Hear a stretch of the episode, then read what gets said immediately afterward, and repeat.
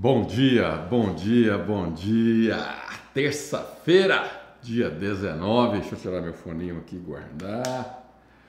Muito bem. Dia 19. Não, dia 19. Tô ficando doido. Terça-feira, dia 14. Ai, ai, dia 19. Tô com 19 na cabeça porque é um capítulo de, de provérbios que nós estamos falando, né? Muito bem. E aí, pessoal, como é que vocês estão? Tudo beleza? Tudo tranquilo? Deixa eu colocar aqui é, para acompanhar vocês aqui no Instagram. Pessoal do Instagram, tá tudo beleza aí? Tá conseguindo me ver? Deixa eu mudar aqui. Muito bem, muito bem. Ah, estamos aqui, ó. Maravilha, bom dia! Quem está animado aí comigo? Eu estou animado, eu estou energizado. É, as lutas ficam zanzando, né? De vez em quando coisas vêm tentando nos entristecer, mas a orientação é clara. Não podemos deixar a tristeza tomar conta. Não. Procure viver uma vida ah, blindado de tristeza. Esse é o segredo. Pensar direito é se blindar contra a tristeza. É, Deixa eu pegar aqui meu café também. Hoje estamos aqui no cenário novo. Esse aqui é o meu escritório. É aqui que eu trabalho o dia inteiro.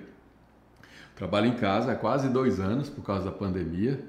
É, eu acho que eu tive na empresa uma ou duas vezes nesse, nesse período, rapidamente.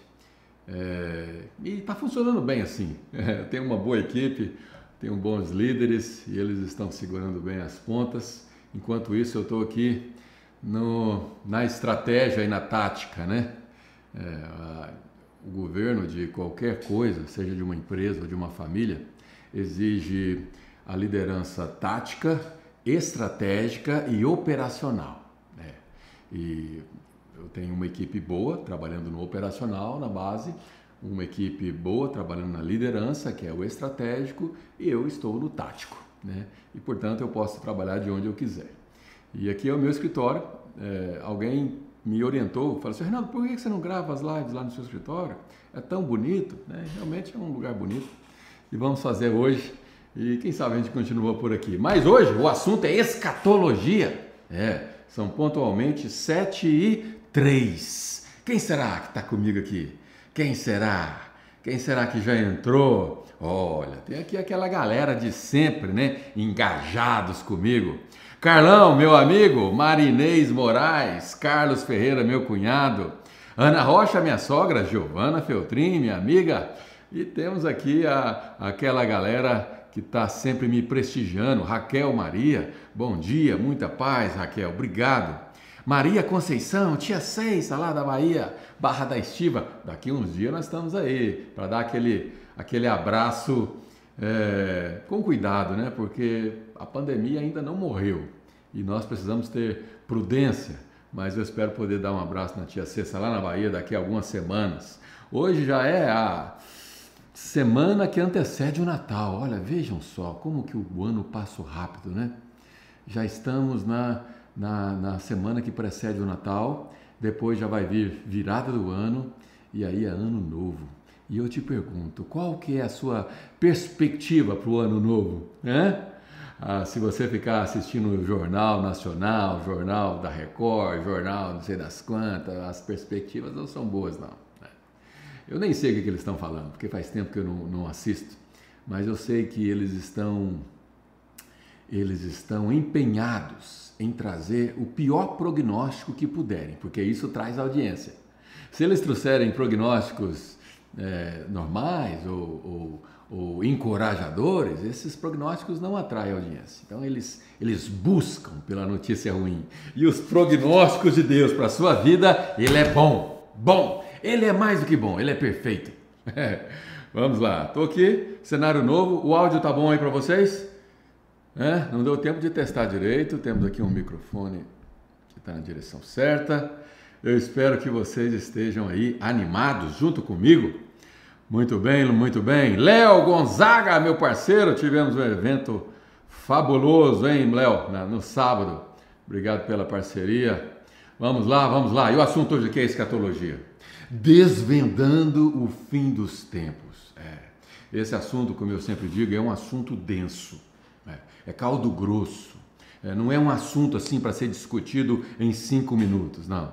Essa já é a nossa quinta ou sexta live sobre esse tema e, e vai vir muito mais. É, estamos só no começo. O que nós aprendemos até agora é que Israel é o nosso relógio escatológico.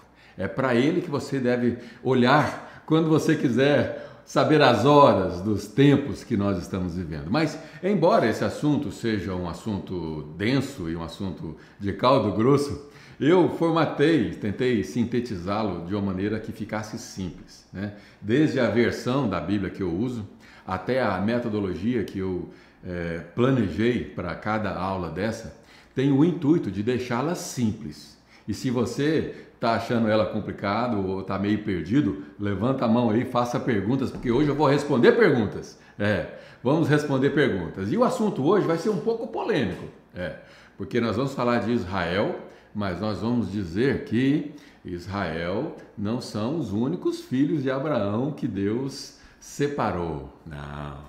É, existe mais assunto para falarmos sobre isso. Eu estou aqui com o meu cafezinho, porque o tema aqui é café com propósito. Reverendo José Carlos Ferreira, estamos juntos? Grande amigo. Muito bem, muito bem. Então vamos lá. Olha, pessoal, nós estamos. Deixa eu só ver aqui a situação. Pererê, parará. Muito bem, muito bem. É. Então vamos lá. Prepara aí sua pergunta. Vamos, vamos fazer perguntas sobre esse tema de hoje, porque eu tenho certeza absoluta que essa live vai te ajudar a esclarecer muitas coisas. É, Samuca, essa é a nossa live, que número? Que número que é essa nossa live? Número 7? Escatologia número 7. Mas Café com Propósito, já estamos na vigésima, vigésima quinta live. Olha só, todos os dias, de segunda a sexta, vigésima quinta. Como o tempo voa, não é? E nós já estamos aqui já nessa nessa vigésima quinta live. Eu estou muito feliz, muito feliz, muito alegre, muito animado. Deixa eu colocar aqui o meu material que nós vamos falar sobre os slides. Israel. Vamos dar uma passada rápida no, no que nós vimos na última aula. Provavelmente você é, vai se lembrar, mas é sempre bom dar uma reavivada na, na última matéria. Né? Então aqui nós temos aqui essa, essa, é, esse slide lindo que eu preparei. Pedi para a minha equipe me colocar aqui na imagem pequenininho, porque assim o pessoal do Instagram consegue ver também. Né? Vamos colocar aqui, pererei, parará. Então, temos aqui. Vamos lá. Então, na última aula, na terça-feira passada, nós já começamos lendo aquele versículo nosso, né? Opa, não posso diminuir aqui. Se eu diminuir aqui dá problema. Isso.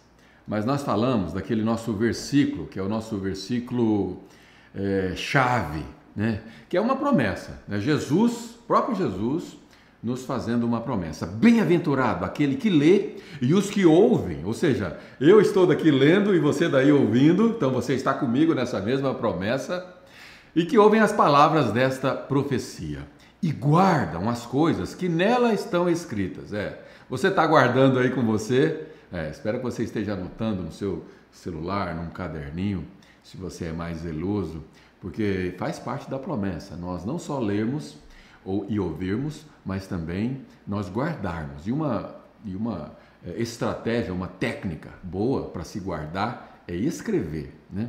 As coisas que estão escritas, porque o tempo está próximo, tempos depois de tempos. Muito do que Jesus é, anunciou nessas profecias já se cumpriu. Muito, muito, muito, muito. Hoje nós podemos olhar para trás e observar de maneira confortável né, o que, o que já aconteceu. Mas vamos prosseguir aqui para o próximo slide. E agora nós vamos falar sobre o relógio escatológico eu já falei, que nada mais é do que aquele versículo, né? Vou colocar ele aqui, ó. É aquele versículo que Jesus usou na figura de linguagem da figueira. Figueira na Bíblia significa Israel. É uma referência a Israel. Figo, né? aquele mesmo figo que você compra no, super, no supermercado, em calda, que eu adoro, uma delícia.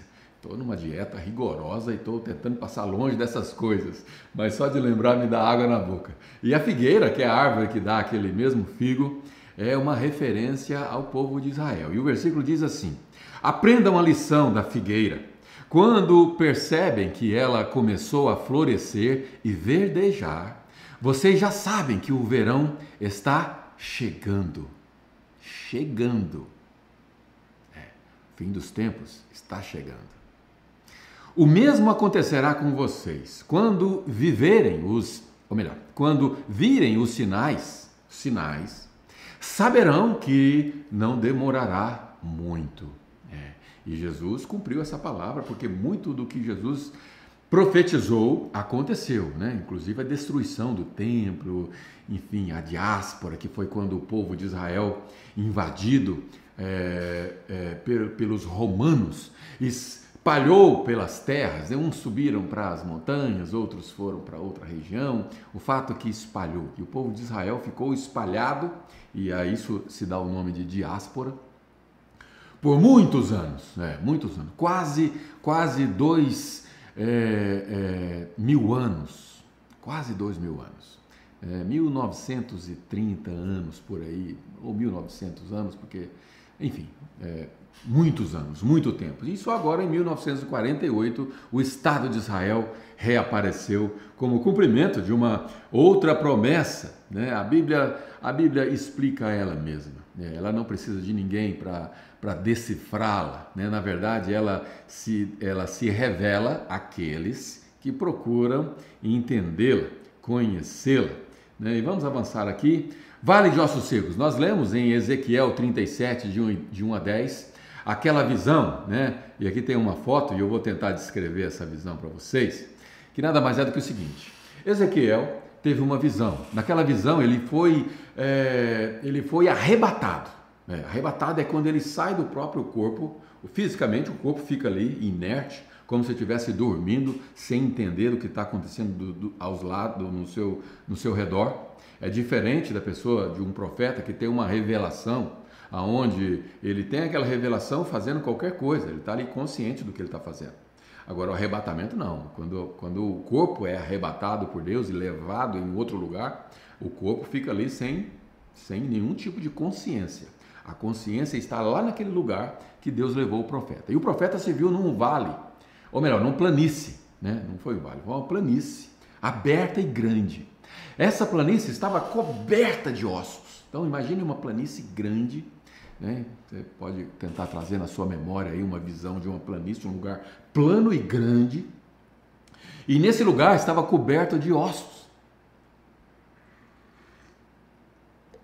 Ossos de tão secos que estavam, secos pelo sol, secos pelo tempo, eles eram brancos, esbranquecidos de tão seco que era.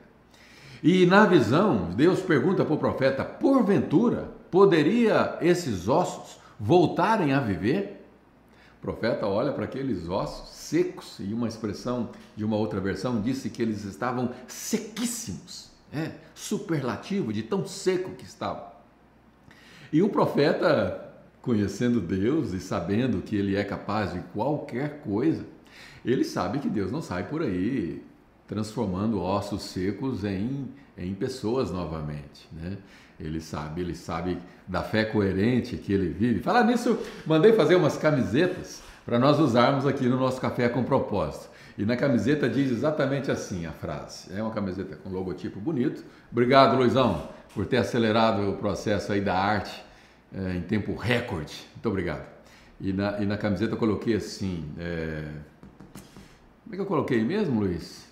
É, alguma coisa do tipo, deixa de malandragem e viva uma fé coerente. Mais ou menos assim, não, não me lembro agora exatamente. Vai ficar pronto essa semana, vou mostrar para vocês. Mas o fato é que o profeta, conhecendo Deus e sabendo que é um Deus coerente, ele não vê isso acontecendo todos os dias. Mas, por outro lado, ele sabe que ali existe um Deus que é poderoso e capaz de fazer qualquer coisa. E ele responde para Deus: Olha, Tu é que sabes, Senhor. É, ele jamais poderia dizer que Deus não era capaz de transformar aqueles ossos secos em seres humanos novamente. E o fato é que Deus começa então a pedir para o profeta: profetiza, profetiza sobre esses ossos, profetiza. E então os ossos, e o profeta profetizou, obviamente, ossos secos. E tá, e ali o versículo muito emocionante, depois você lê. E os ossos começam a se tremer e a se movimentar e a bater, bater osso com osso e aquele barulho. Né? Imagine o barulho daquela planície de ossos, montanhas de ossos secos batendo um com os outros. E os ossos então começam a se juntar uns com os outros e ali um esqueleto, vários esqueletos começam a se formar. E então tendões começam a se formar, músculos começam a cobrir aqueles aqueles esqueletos e peles começam então a se desdobrar ali naqueles esqueletos e então começa a se ver um grande exército, mas um exército sem vida. Corpos agora, porém sem vida. E Deus então disse para o profeta Ezequias: agora é, profetiza, profetiza que o sopro de vida entre neles. E o profeta então profetizou. E o fato é que ali é uma, é, é uma visão que o profeta tinha que fazia respeito ao povo de Israel. 1900 anos, uma nação morta, seca, num vale onde a Palestina tinha invadido, né? E ali havia é, pessoas de outras nações que usavam ali e a, a, nação de Israel, com esses anos, foi coberta pelo tempo, né? o vento e o deserto cobriu mais de 10 metros por cima do que antes era a cidade de Jerusalém, como era no tempo de Jesus. O fato é que ossos secos, uma nação seca. Mas o povo de Israel estava espalhado pelo mundo. E se tem uma característica que nós podemos é, aprender com o povo de Israel, dentre muitas, é que eles são um povo que culturalmente eles, eles alimentam a, as suas origens nas suas gerações. Cada criança que nasce de cada tribo sabe exatamente de que tribo ela é. é. E por mais que alguém possa questionar, ah, mas e quando casa um com outra tribo e tal? O que vale é a mãe. Então, por exemplo, se a mãe é da tribo de Benjamim e o pai é de outra tribo, o que vale é a tribo da mãe. E se porventura a mãe foi é, estuprada ou se ela casou com um gentil que não é da tribo, de nenhuma das tribos, o que vale é a mãe. Né? Então todo filho, toda criança israelita sabe exatamente da, da, da, tribo que ele pertence. E hoje eu quero falar um pouco sobre as diferenças entre ser israelita, israelense, judeu e hebreu. Vocês sabem a diferença? Né? Quem sabe aí? Vamos comentar? Coloca aí nos comentários. Olha, eu sei a diferença, eu não sei, gostaria de saber. É, tem raiva de quem sabe? Coloque aí para a gente poder é, saber como é que é o grau de conhecimento de vocês e para que vocês possam também participar dessa live. Né? Muito bem, temos aqui uma, uma galera, mas vamos curtir, vamos clicar no gostei, pessoal do YouTube, clica no gostei, compartilha aí no aviãozinho e vamos e vamos juntos. Venha comigo, venha comigo, pessoal, venha comigo, compartilhe aí para a gente poder seguir juntos nesse propósito. Né? Então aqui nós temos a visão do Vale de Ossos Secos. Deixa eu tirar aqui e nós vamos agora. Eu vou fazer um parênteses para explicar para vocês sobre essas diferenças. Bem, judeu é uma é uma é, religião, né? Ser judeu é, é uma é fazer parte de uma religião judaica. E uma característica que você precisa saber dessa religião é que o judaísmo não é uma religião missionária. É, talvez por essa razão o, o, o judaísmo não seja tão, tão um número tão expressivo de pessoas, né? É, e não é, não é, é, missionário, não é uma religião missionária, porque o judaísmo tenta é, ficar dentro do povo judeu né, do povo é, israelita, né, vamos dizer assim, o, o, o povo que são filhos da nação de Israel, embora eles aceitem é, aqueles que se convertem, mas eles não anunciam isso de uma maneira missionária. É, na verdade, o judaísmo ele é messiânico, é, messiânico e não missionário. Tem uma diferença. O missionário é aquele que envia para as nações é, e dizendo: vinde, venha, se converta ao judaísmo, né, se fosse é, missionário. É, mas ao contrário disso, eles estão num.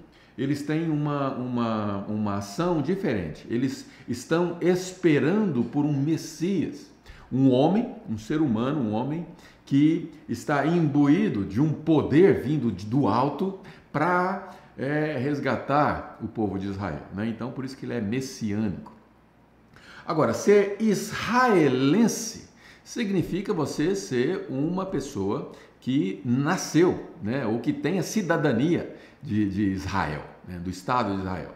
Então, se você nasceu lá, ou se você é filho e adquiriu essa, essa cidadania, então você é israelense. Agora, hebreu. O que, que é o hebreu?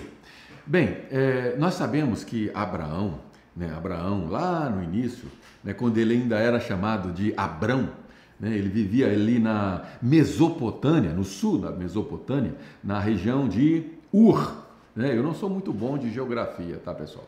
Não sou muito bom, infelizmente, é uma, é uma deficiência que eu tenho, mas é, algumas informações eu tenho claro na minha, na minha memória. Né? Então, é, é Abraão, né, lá da Mesopotâmia, ele foi chamado por Deus para ir para um lugar que ele não conhecia. E Abraão era filho de. É, era filho de.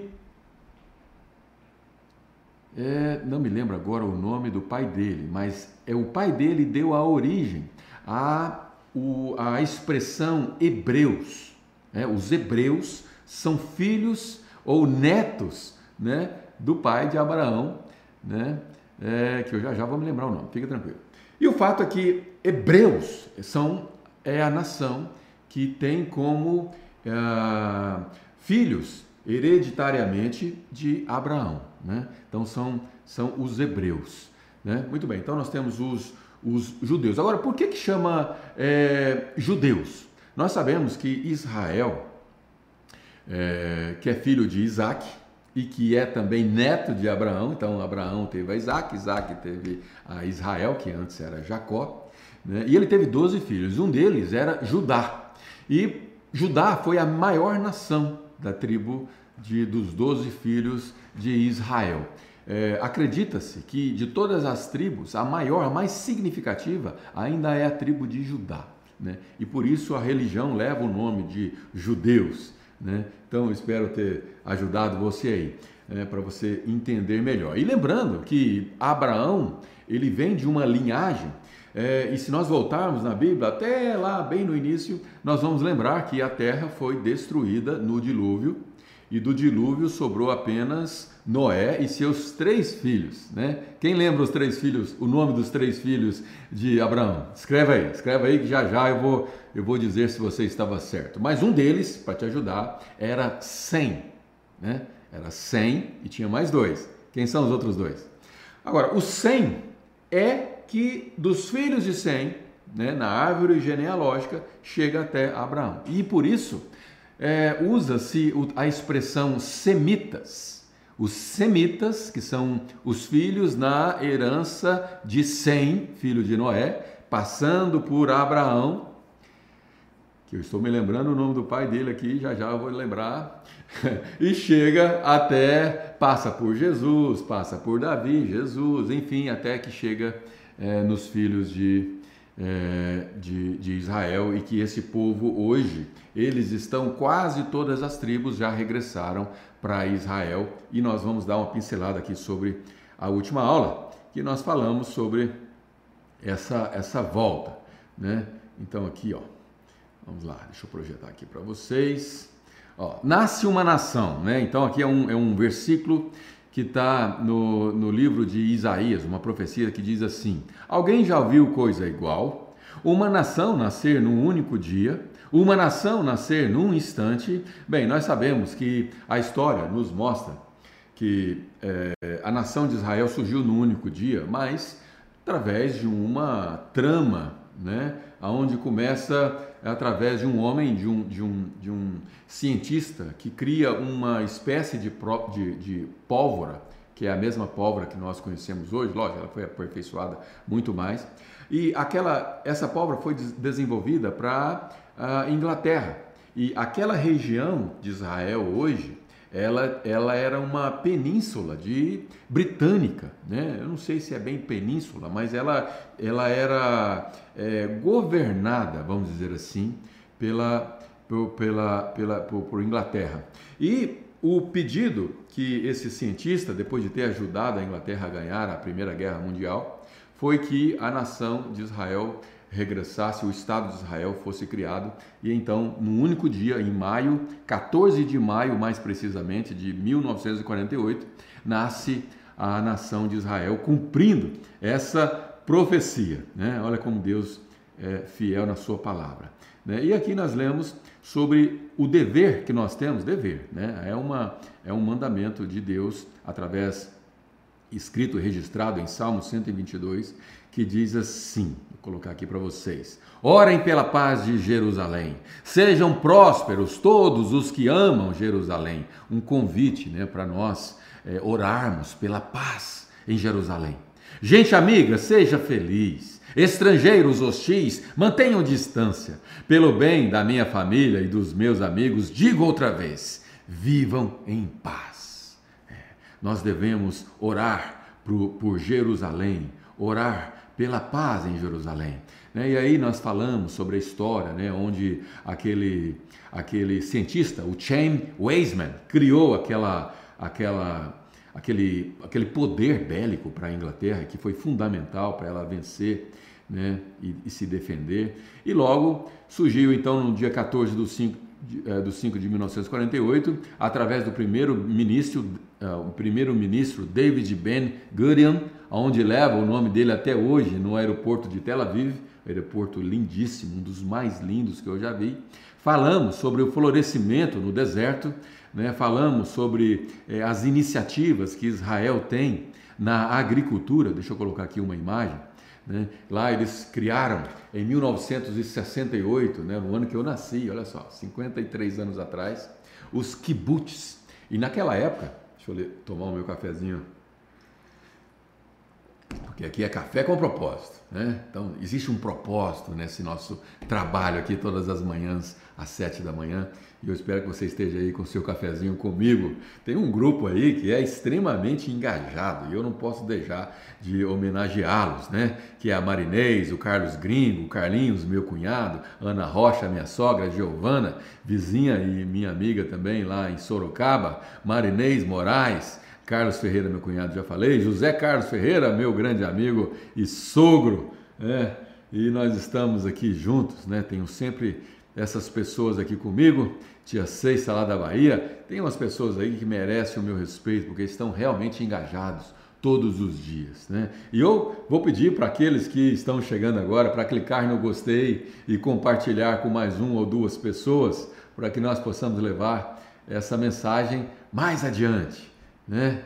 mais adiante. E aqui no, no Instagram não, não temos hoje uma, uma audiência muito boa, não, né? mas temos aqui algumas pessoas, obrigado por estarem comigo e vamos também compartilhar. Né? Mas voltando aqui, então o que acontece? Israel era um deserto árido, né? e, embora é, fosse uma região habitada pela, pela, pelos palestinos, né? pelos árabes, era uma região abandonada, né? essa que é a verdade, exceto Jerusalém, que foi uma, uma cidade que, na ausência de Israel, né, os palestinos, os muçulmanos mais precisamente, é, é, tinham como referência religiosa, aliás, até hoje, e esse é o grande conflito entre Israel e os palestinos, porque Jerusalém, né, é, para os palestinos, é referência religiosa mas para o judeu, né, para a religião judaica, também é uma referência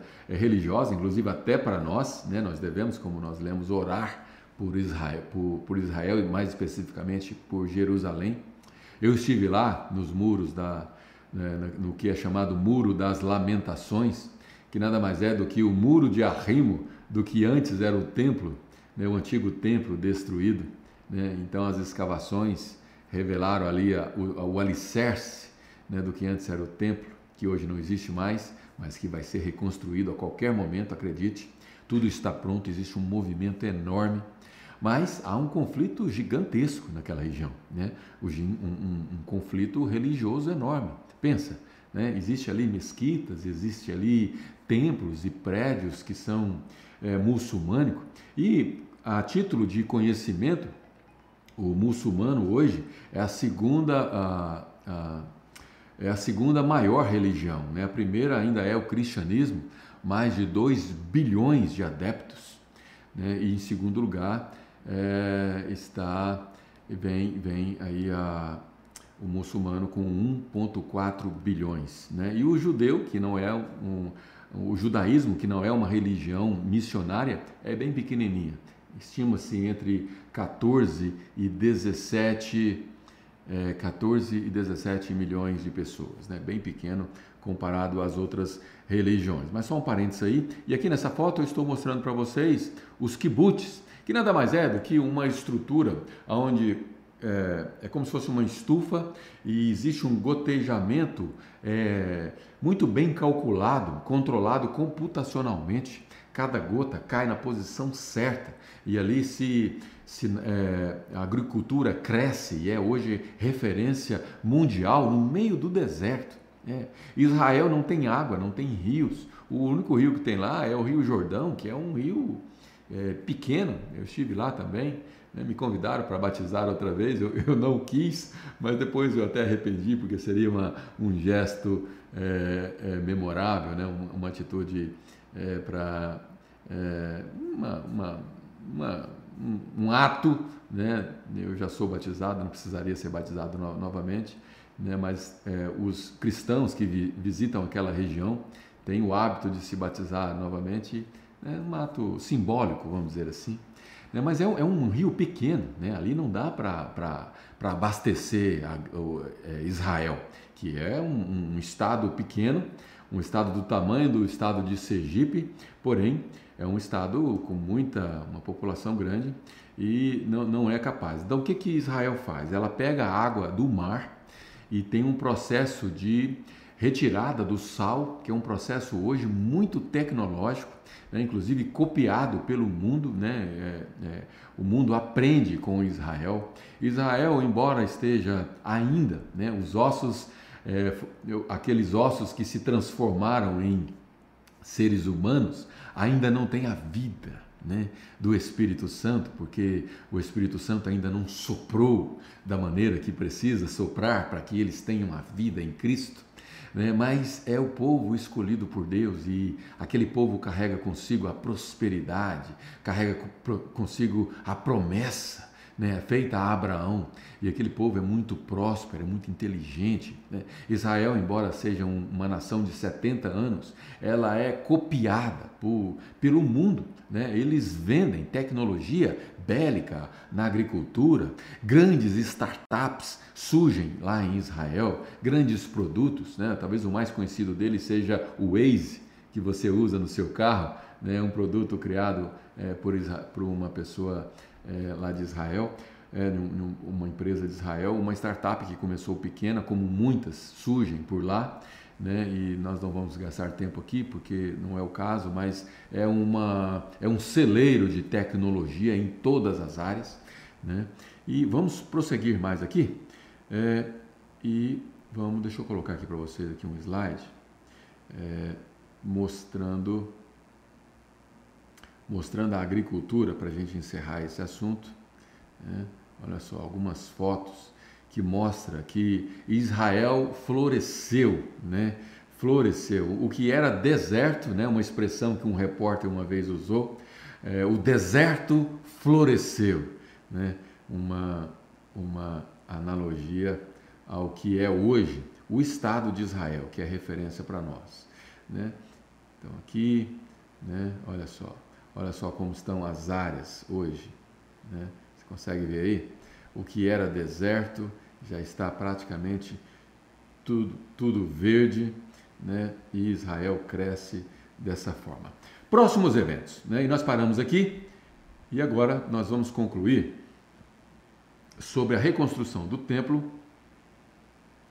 É, nós já falamos sobre isso né? Nós já falamos sobre isso, sobre a reconstrução do templo, sobre os impedimentos, né? Vamos só, vamos só recapitular aqui no, na profanação do templo, para nós entendermos a, a importância da reconstrução do templo, né? Então vamos lá. Ó, não é possível prever precisamente se a reconstrução do templo será antes ou depois do arrebatamento. Né? Nós já falamos que haverá o arrebatamento da igreja. Né? E a igreja que vai ser arrebatada não é aquela da placa X, Y ou Z. Não é a igreja que você frequenta, não é a igreja do seu vizinho, não é a denominação A ou B, não. É a Filadélfia. É a igreja invisível. Pessoas que frequentam diversas igrejas, ou que talvez nem frequentam, é, tem isso também. Né? Não podemos deixar de lembrar daquele episódio do ladrão da cruz que nem batizado foi, não é? E o fato é que essa igreja vai ser arrebatada, e nós vamos ter uma aula só para falar de arrebatamento, nós ainda não tivemos. Né? Acompanhe aí as próximas aulas, porque nós vamos falar só sobre arrebatamento. Mas o fato é que o arrebatamento, de maneira simples, é, nada mais é do que o desaparecimento de pessoas que fazem parte dessa igreja, que vão se encontrar com Cristo nos ares, essa é a expressão que a Bíblia usa, né? É, fazendo menção a uma região que não é física. E a partir do momento que você se encontra com Cristo, primeiro os mortos, a Bíblia deixa isso muito claro, depois os vivos, né? e ambos vão estar com um corpo glorificado. Não é esse corpo de carne e osso que nós temos, não. É um corpo glorificado. Nós vamos conseguir reconhecer as pessoas, porque é um corpo parecido com o que nós temos. Assim como Jesus, quando ele volta, né, depois que ele ressuscitou, os discípulos tiveram um pouco de dificuldade em reconhecê-lo. Se lembram? Né? É, mas era Jesus, era a mesma aparência de Jesus. Mas um corpo glorificado é um corpo perfeito, um corpo sem as rugas ou uh, aquele requeimado do sol de Israel, né, que Jesus tinha, prova provavelmente. Os cabelos também ressecados. Não, é um corpo glorificado, um corpo perfeito, na sua plenitude. Né? Imagine uma rosa. Né? Uma rosa ela começa a desabrochar e ela, ela alcança o seu estado mais bonito. Depois ela começa a murchar e a morrer. Né? Então, entende-se que o nosso estado do nosso corpo glorificado é o estado pleno do nosso corpo, né? porém sem as marcas, sem as deficiências. Né? Então, vai ser um corpo glorificado. Esse corpo vai se encontrar com Cristo, e depois disso, muitos episódios vão acontecer aqui na terra, porém, nós vamos estar o tempo todo com Cristo. É, o tempo todo, colados com Ele o tempo todo, para sempre, inclusive. Né? E nós vamos falar sobre isso. Mas alguns acreditam que essa reconstrução do templo ela vai acontecer antes do arrebatamento e por isso Jesus ainda não arrebatou a sua igreja. Mas outros entendem que a reconstrução do templo não precisa necessariamente ser antes. Pode ser muito bem ser pode muito bem ser depois, né? Não sabemos. O fato é que a profanação desse templo que ainda não foi reconstruído, ela para acontecer, precisa que exista esse terceiro templo. É o que nós vamos ver no próximo slide. Né? Alguns estudos sugerem que, está, que será depois, ou seja, alguns estudos, alguns estudiosos é, acreditam que a reconstrução do templo vai acontecer depois do arrebatamento e antes da grande tribulação, que também não falamos sobre ela, é, como ainda vamos falar. Vamos ter uma aula só sobre a, a, a grande tribulação. Né? Eu preciso correr, que já, já foram 40 minutos. O que é possível dizer hoje é que os judeus pretendem, é, pretendem mesmo reconstruir o templo. Né? É, isso se fala, eu estive lá em Israel há uns dois anos ou três atrás, não me lembro, e, e o, que, o que se sabe é que todos os utensílios do templo já estão separados, tudo que se precisa para reconstruir o templo já se tem. É. O que está pegando, o que segura, são os conflitos religiosos. A ONU, que foi a mesma que ajudou a estabelecer o Estado de Israel há 74 anos, vai fazer agora em maio, ela é a mesma ONU que hoje fica tentando pacificar as coisas. Né? Porque se reconstruir o templo hoje, onde tem aquela redoma é, de ouro lá no, em Jerusalém vai agredir diretamente os, os muçulmanos. Né? E aquela redoma, como nós dissemos na última aula na semana passada, não é uma mesquita, como muitos julgam ser. Não, é um, é um monumento, é um prédio, né? e aquele prédio precisa ser demolido. Imagine o impacto que isso não causaria. Né? Mas, enfim, o que é possível dizer hoje é que, que os judeus pretendem mesmo reconstruir o templo. Existem organizações e movimentos é, dos judeus ao redor do mundo para que essa finalidade se cumpra. É, olha só, inclusive tem um, um, um livro, né? É, um livro que tem como título é, Ready to Rebuild, ou seja, prontos para reconstruir, né? É, e, e, o livro ele tá, ele, ele, ele narra e descreve o que que tem, o que que existe hoje de movimento para que isso aconteça. Né? Mas nós já falamos sobre isso e hoje nós vamos falar sobre a profanação do templo. Né? E agora sim, matéria fresca, novinha. Recapitulamos e eu espero que não tenha sido monótono, porque eu tentei recapitular, trazendo novas informações, né, para que nós possamos agora introduzir o que é realmente novo. As profecias mostram que um templo judeu exista quando o anticristo governar o mundo. Ele o profanará e o povo judeu será novamente forçado a deixar o templo, porque se mani, é, ou melhor, se é, manterá fiel a Deus e se recusará a adorar o anticristo. Bem, esse esse esse anticristo que é, que é uma pessoa né? não é Satanás em, em, é, é, propriamente dito, não, é, é Satanás através de um ser humano, né? de uma pessoa. Né? Esse, essa pessoa, que a Bíblia chama de anticristo, né? ela vai profanar esse templo que ainda não foi construído. Né? Então, por isso é que é necessário que haja o templo e essa expectativa da iminente reconstrução desse templo, ela é real. Né? Por quê? Porque existe uma, uma, uma, uma série de eventos que, para acontecer, o templo precisa existir. Jesus, em Mateus 24 a 25, confirmou a profecia de Daniel. Né? É, e nós vamos ter uma aula falando sobre as 70 semanas de Daniel, que fala um pouco disso também, mas fala sobre essa história é, escatológica que nós estamos estudando aqui. Né? É, ele chamou a profanação do templo de o, é, o abominável da desolação. Né? Jesus usou essa expressão. E disse que ela ainda não havia acontecido, deixando claro que era um evento futuro. Né?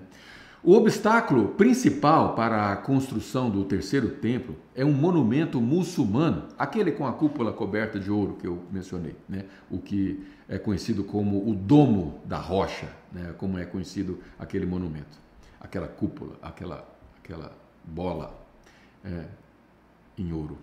Esse monumento ocupa exatamente o monte onde deveria estar o templo judeu. Ao contrário do que a maioria imagina, aquilo não é uma mesquita, mas um edifício islâmico. Né? O islamismo, né? É, que é a religião é, dos muçulmanos, que eu, que, eu disse, que eu disse que tem hoje aproximadamente 1,4 bilhões de pessoas. É considerado a segunda maior religião depois do cristianismo. Bem, e outro, outra questão que eu comecei a a, a falar na última aula, né, como introdução, a título de introdução, é sobre um, um, um iminente ataque da Rússia e seus aliados. Como que é isso? Esse é um sinal que acontecerá em um futuro próximo, de acordo com as profecias de Ezequiel nos capítulos 38 e 39. Eu vou deixar para você como lição de casa. Lê esses dois capítulos de eh, Ezequiel, né? 38 e 39. Capítulos tranquilos e, e, e, que vai, você vai ler de maneira bem fácil, porque é um capítulo interessante de se ler. Segundo estas profecias, Israel sofrerá uma invasão por parte da Rússia e seus países aliados. Bem, naquela época não existia Rússia ainda, né, quando o profeta é, descreveu essa profecia, escreveu essa profecia, mas pela descrição geográfica que se descreve, usando como referência as nações daquela época, subentende-se que a Rússia é que está naquele lugar atualmente, nos nossos dias de hoje. A conclusão de que esse sinal acontecerá no futuro é a seguinte: é, Israel não sofreu nenhuma invasão russa durante toda a história da humanidade. Até hoje isso nunca aconteceu. Né? Portanto, subentende-se que isso está no futuro, é uma evidência. E quando nós estudamos as profecias, nós precisamos estudar à luz da história, não apenas à luz da Bíblia, porque a história ela ratifica, ou seja, ela é, confirma o que está na Bíblia. Né? E ao analisar a história, nós não sabemos de nenhum ataque da Rússia contra, contra Israel. Né? Essa profecia vem depois de Ezequiel 37, que profetiza a criação do Estado de Israel, que é aquele é, aqueles versículos que nós lemos sobre é, o vale de ossos secos, nos permitindo a conjecturar que será um fato subsequente. Ou seja, primeiro se estabelece Israel, depois haverá subsequente, né, ou seja, cronologicamente depois, esse ataque da Rússia, que hoje, se você conversar com os líderes da Rússia, ninguém passa pela cabeça, pelo menos aparentemente, né, a gente não sabe o que, que acontece por detrás dos bastidores, mas não há nenhum rumor de que a Rússia vai atacar Israel. Porém, existe essa profecia e nós estamos aqui justamente analisando isso. Bem, é, o fato é que a Bíblia nos diz exatamente o seguinte: Eis que venho como ladrão.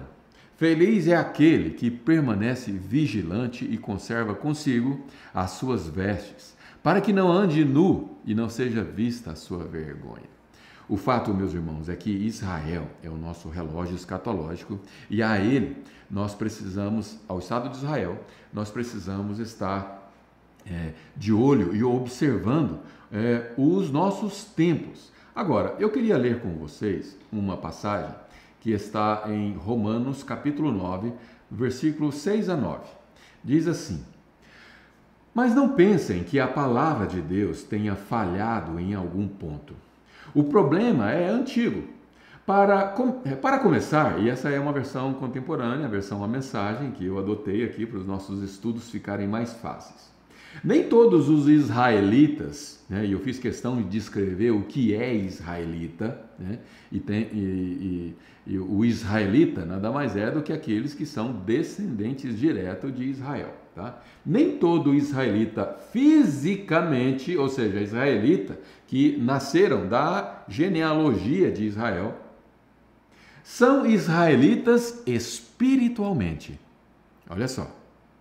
O israelita, que é essa matéria nossa de hoje, né, de, da semana passada, ele é israelita fisicamente, ou seja, na herança fisio, é, é, fisiológica, não, na herança hereditária né, de Israel, mas é, nem todos são israelitas espiritualmente.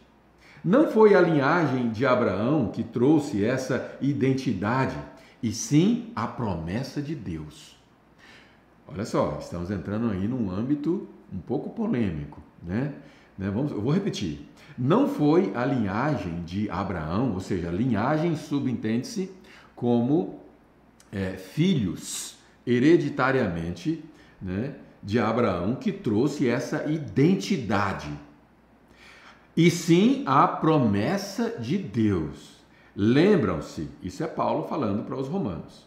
Lembram-se é, é, não para os romanos especificamente, mas para a igreja cristã que havia ali em Roma. Lembram-se do que foi dito: sua família será considerada por Isaac. Isso significa que a identidade israelita nunca foi determinada fisicamente, por transmissão genética, mas por Deus, pela promessa. Lembram-se da promessa? Quando eu voltar no próximo ano, por esta época, Sara terá um filho. E não foi uma única vez, também foi feita uma promessa para Rebeca, muito além da genética, quando ficou grávida dos nossos antepassados. Aqui eu já estou indo para o versículo 10. É, Esperava-se gente, bom, depois você lê com calma. Mas o fato é que a Bíblia nos afirma que Israel fisicamente, lembra quando a promessa a Abraão era que a descendência de Abraão seria mais numerosa do que os grãos de areia? Né? E de fato, a descendência de Abraão é numerosíssima, porém, fisicamente, ela, ela tem o seu número, mas ela é ainda maior espiritualmente. E nós, como é, conhecidos e, e como é, os gentios, aqueles que não fazem parte da genealogia de Abraão, nós temos Abraão como nosso pai na fé. É. Abraão também é nosso pai na fé. É, se você ler em, vou até abrir aqui em Mateus capítulo 3 e já eu vou abrir para perguntas. Se você tem perguntas aí, já vai elaborando, porque nós vamos ler também. Vamos ler aí as perguntas que porventura existirem, né? Ó, quando João, e aqui eu estou lendo em Mateus 3, 7, tá? Quando João soube que um grupo de saduceus, ou seja, não eram pessoas é, da linhagem de Abraão, e fariseus estavam interessados no batismo, que parecia ter virado moda, ele esbravejou: Raça de serpentes, o que vocês pretendem rastejando até o rio? Acham que um pouco de água nessa pele de cobra vai fazer alguma diferença? É a vida de vocês que precisa mudar, não a pele. Olha só, mudança de vida, que é a minha bandeira, né? Mudança de vida e não apenas da pele. E não pensem que vocês podem melhorar a situação invocando Abraão como pai. Ser descendente de Abraão não ajuda nesse caso. Os descendentes de Abraão são muitos. Mas até destas pedras Deus pode fazer descendentes de Abraão. Deus te fez, a você e a mim, descendentes de Abraão. É, descendentes dessa mesma promessa. É, Romanos diz que nós somos adotados por Deus, adotados como filhos. É. Lembram-se daquela promessa, não é promessa, daquela passagem é, de Jesus, ele estava à mesa e aquela mulher Ciro Fenício, se eu não me engano, ela chegou pedindo para que Jesus pudesse curar a sua filha que estava terrivelmente enferma. E Jesus então disse assim: Não convém a mim. E Jesus ali estava usando aquela situação, porque Jesus era foi o homem mais inteligente que passou pela terra ele tinha um, um equilíbrio emocional e um, e um senso de propósito que nenhum outro ser humano tinha. Jesus então responde para aquela mulher: Mas não convém tirar da, da mesa dos filhos e dar é, aos cães, né? É, embora pareça ser uma expressão muito pejorativa, é, preconceituosa, na verdade os judeus chamavam de cães aqueles que não eram do, do, da linhagem de Israel, né? era uma expressão. E a, e a mulher, então, com toda a humildade, aquela humildade que Provérbios tem nos ensinado nos nossos estudos, né? que nós chamamos de jornada da sabedoria, aquela mulher de maneira humilde fala assim: É, Senhor, mas os cachorrinhos, eles também comem das migalhas que caem das, da mesa. Olha que atitude humilde daquela mulher. E aquela mulher, com aquela palavra, ela chamou a atenção de Jesus. Jesus olhou para ela e disse que nunca tinha visto tanta fé em Israel. Né? E, e, Jesus atende o pedido daquela mulher, né? e aquela mulher, então, ela entende que o, o sentido que há na promessa de Deus. Você, você é, e eu somos filhos de Deus, filhos adotados, mas somos filhos, filhos cujo amor é sem igual. E nós somos co-herdeiros com Cristo. Leve isso com você. Mas e aí? Como você está por aqui? Vamos ver. Alguma, alguma pergunta que você gostaria de fazer? Raquel Maria, se Deus permite, estarei sempre com vocês. Obrigado, Raquel. Ela Pereira, minha mamãe, está aqui junto comigo. Terá pai de, Abraão? Não entendi. Alcione, bom dia. Ah, Alcione respondeu: Sem, Cão e Jafé, os três filhos de, de, de Noé. Né? E o povo de Israel, Abraão, né? Abrão, Abraão, ele é descendente de Sem. Por isso, é, existe hoje o que é, nos nossos dias, inclusive, chamam de semitas, que nada mais é do que o pessoal que veio de Abra... É, na linha genealógica, né, fisicamente, de Abraão, Isaac, enfim, né, Jacó.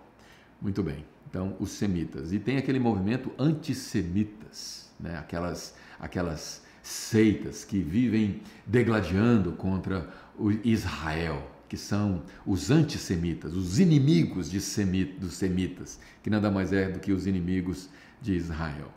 Muito bem, muito bem. Muito bem, ótimo. Muita participação aqui hoje, muito obrigado por isso. Espero que você tenha clicado aí no gostei. Estamos chegando ao fim e nós esquecemos da nossa oração, hein, Samuca? Esquecemos da nossa oração no início, mas não tem problema. Vamos orar agora e vamos pedir para Deus para que Ele guarde essas palavras no nosso coração, para que nós possamos identificar e desvendar os tempos que nós estamos vivendo. Cada dia tem um novo episódio a nível mundial. E o que nós precisamos fazer não é ficar alimentando de notícias ruins, mas apenas ficar atento ao nosso relógio escatológico que se chama Israel, Estado de Israel. Obrigado. Vamos, vamos orar? Fechem comigo aqueles que podem. Feche comigo os olhos. Se você está no trânsito, não feche os olhos. Cuidado. Mas esteja comigo no mesmo pensamento. Senhor, obrigado, Pai, por essa live de hoje. Obrigado por essa sexta live de escatologia, se eu não estou enganado. Me perdoe se eu errei os números. Mas obrigado por essa vigésima quinta live. Café com propósito. Obrigado por esse ministério. Obrigado porque o Senhor, o Senhor tem cuidado dos dos detalhes. Obrigado por ter sustentado, obrigado pelas pessoas que participaram que participaram. E eu quero te pedir, ó oh Pai, que, o, que essa palavra encontre um lugar guardado, guardado na memória daqueles que estão ouvindo, aqueles que estão ouvindo exatamente nesse momento, ou aqueles que vão ouvir depois. Que o Senhor possa é, fazer com que essa mensagem se multiplique. Ó oh Deus, que as pessoas que aprenderem dessas coisas possam levar adiante essa mensagem. Obrigado mais uma vez. Dai-nos um dia abençoado, um dia próspero, um dia produtivo, um dia debaixo dessa esperança que nós temos em Cristo Jesus. Obrigado por ter, por ter nos adotado como filhos. Obrigado por, pelo sacrifício de Cristo na cruz, que nos trouxe liberdade, que nos trouxe salvação. Que o teu nome seja honrado, glorificado. É o que nós te pedimos com ações de graças. Em nome de Jesus. Amém.